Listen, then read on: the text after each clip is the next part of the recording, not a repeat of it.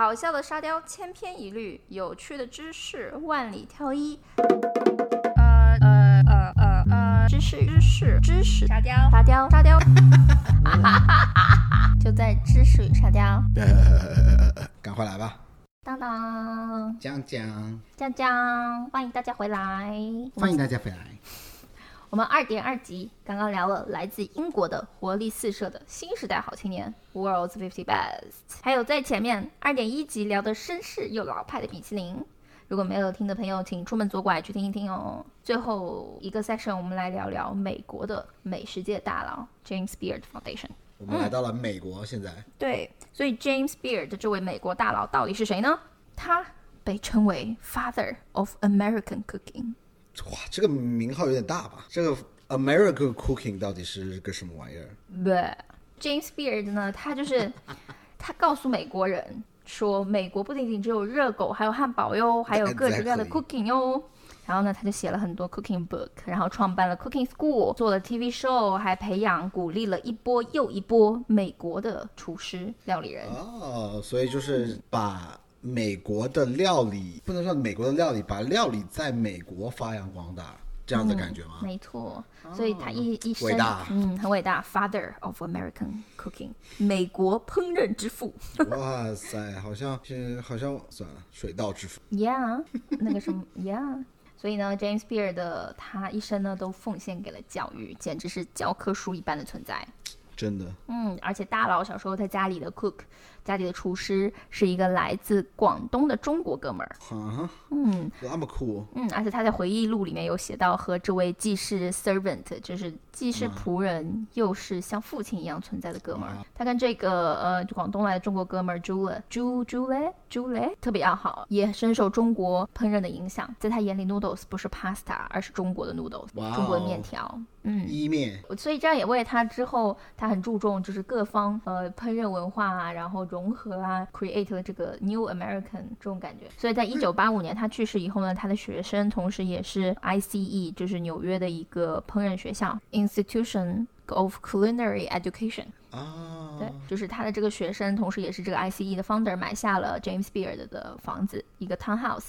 然后现在呢是 America Food America Food Committee，嗯，他每个月都会有 chef，全美国各地的出名的 chef 过来做活动，然后去跟学生一起做饭啊，然后交流会啊，就有这种同好交流会这种感觉。哦，再继续把这个烹饪这项伟大的事业给发扬光大，继续传承下去，没错，这个倒是很伟大的一件事情。没错，说得好。所以在九九零年的时候呢，他就开始颁发各种跟美食餐饮有关的奖项，只有美国境境内才有。哦，所以幸运的我们就会有这些奖项。那这些奖项包括什么样几个类型的奖项呢？这里就要问你，知道他为什么被称为美国的奥斯卡吗？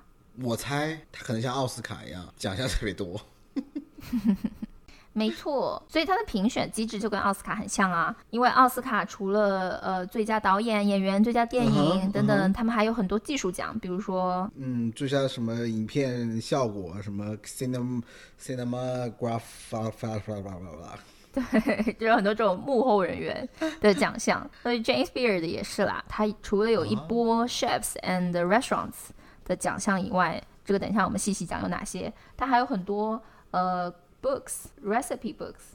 A recipe books，这这也有包括，OK 对的奖，然后还有很多 media，就是媒体嗯的奖项，就是全都是在餐饮界的，就比如说杂志啊、报道啊，然后比如说 Eater 啊这些东西。他这样子等于是你要你只要跟餐饮业搭个边，我就都可以给你评一把。没错，说得好，而且尤其它还有 Restaurant Design 这个奖项，嗯，还有什么 restaurant tour 啊，就是这个 Restaurant Operation 的奖项。哇哦，这个真是涵盖各个方面，我就是你在餐厅里看得到的、看不到的都给你评了一遍。没错 OK 呃，所以感觉非常的学院啊，真的就像奥斯卡一样，而且他还会宣布入围名单这样子。超过来的嘛，很像很像。很我觉得像这样这样做出来大家亲民一点嘛。那这个奖项是什么时候创立的呢？就是你刚刚说八几年的时候吗八五年的时候，嗯、他去世了以后就有了这个 foundation，,？Foundation OK，然后九零年的时候开始颁发的。哦，也是算是比较年轻的一个奖项。没错，他开创了美式餐厅的新时代，就是他告诉美国人，告诉世界，不是只有汉堡、热狗可以吃哦，我们美国的厨师也是棒棒哒，然后很多很厉害的，会做各种各样的菜的。那倒是，因为你想想，说到美式料理，人家想到的都是 food truck，各种各样乱七八糟的热狗，迪士尼的火鸡腿都是什么玩意儿？知识 boy，你是活在哪个年代？知识 boy 对美式料理知识不够。对，但是其实大家不要把这个想成说是美式料理的一个奖项，因为它只是它里面有各种各样的料理，也有意大利菜啊，然后也有专门做意大利菜的厨师啊，然后也有各种各样的派系。只不过它这个名单是仅限于美国的。James Beard 他确实是激励了一代美国人去演钻研料理。嗯，所以他真的是 father 一样的存在。对，那么作为像非专业人士的我们，就是我们这些 food garbage、food baggage。目的，我们该如何利用这个榜单呢？嗯哼，推荐大家只要看一一坨就完了。这一坨叫做 Chefs and Restaurant，然后它下面有一一系列的奖项，比如说大家可以最先关注的就是 Best New Restaurant，它每年都会评一个刚开了一年左右的餐厅。嗯，所以每年都会让大家发现一下这些各种新的餐厅。那每年就不都不一样喽？I assume。嗯，是的，比如说今年得奖的是 French French 不知道，好像吃过，没有吃过。你每次都觉得你自己吃过了，我每次都没有吃过，因为它特别火。就是每次每年得了这个 New Restaurant 的这个餐厅啊，都总是特别难约，就会火很长一段时间。比如说这个 Tribeca 这个 French Head，我确实也是好几次想要去吃晚饭，但是都发现没有位子。午饭倒是吃过了，确实不错。不错的餐厅，但是我还想要去尝一尝它的晚饭。如果有吃过晚饭的小伙伴，可以在下面留言告诉我们你的体验哟。嗯哼，嗯，那除了 Best New Restaurant 呢，还有这个 Outstanding Chef。嗯哼，嗯，它只会评一个。嗯，他给的 definition 呢是帮你总结一下，就是 positive example for other food professionals。哦哇，OK，这个感觉非常 deep。deep，同时也简单粗暴，就一个唯一的标准。哎，再 backtrack 一下，说这个 Best New Restaurant。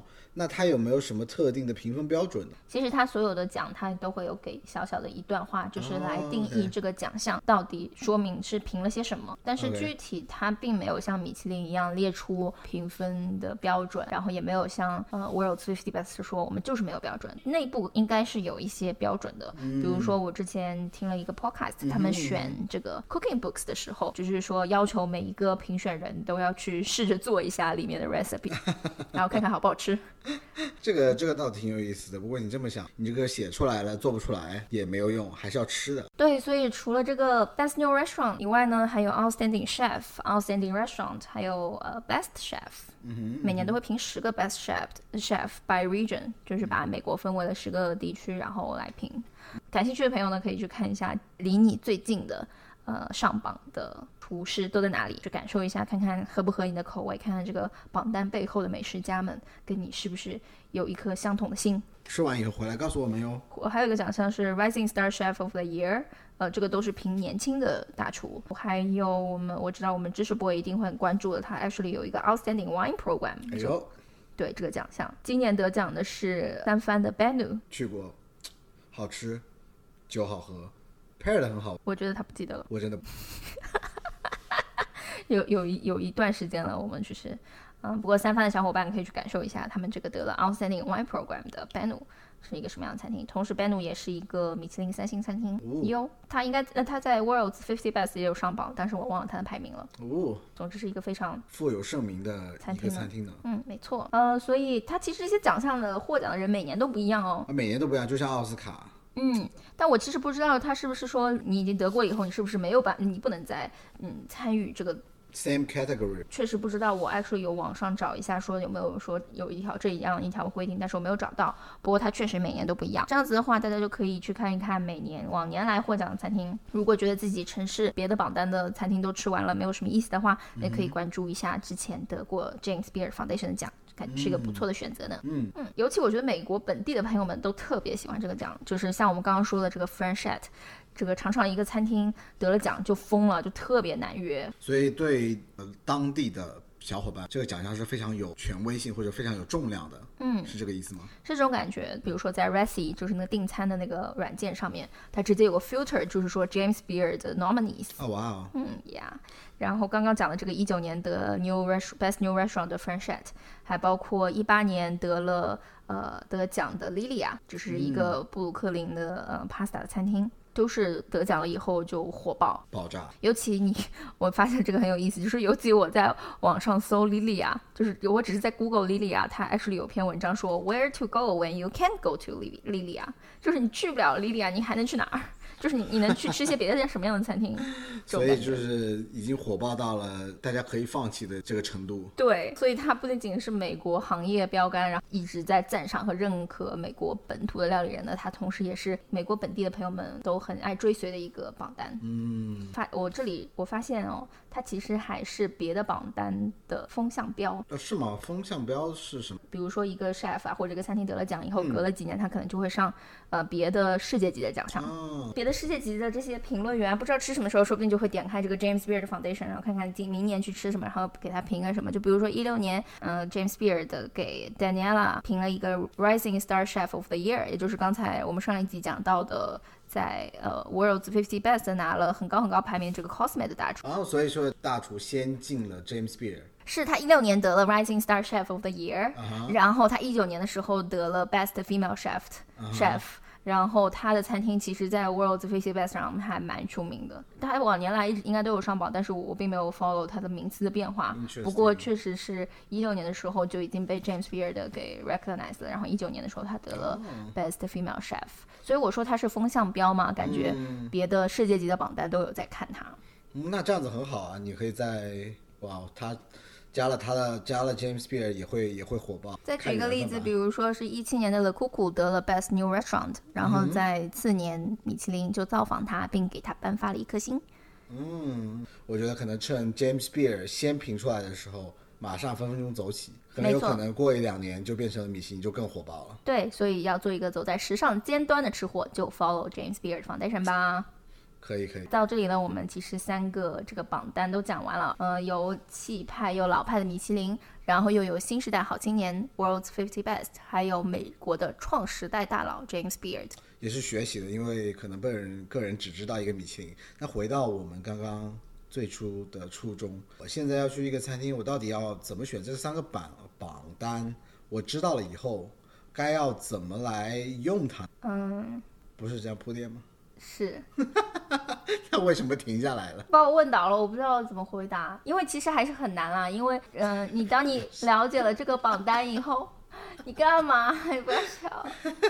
因为其实吃饭这个东西真的太 personal 了，你可你可能真的要去找一个榜单去磨合一下，看看是不是自己喜欢的口味。哎，这个这个这个想法倒是很新颖。嗯，或者找一找身边跟你口味相仿的吃货小伙伴，跟他们吸取一下经验，这种感觉。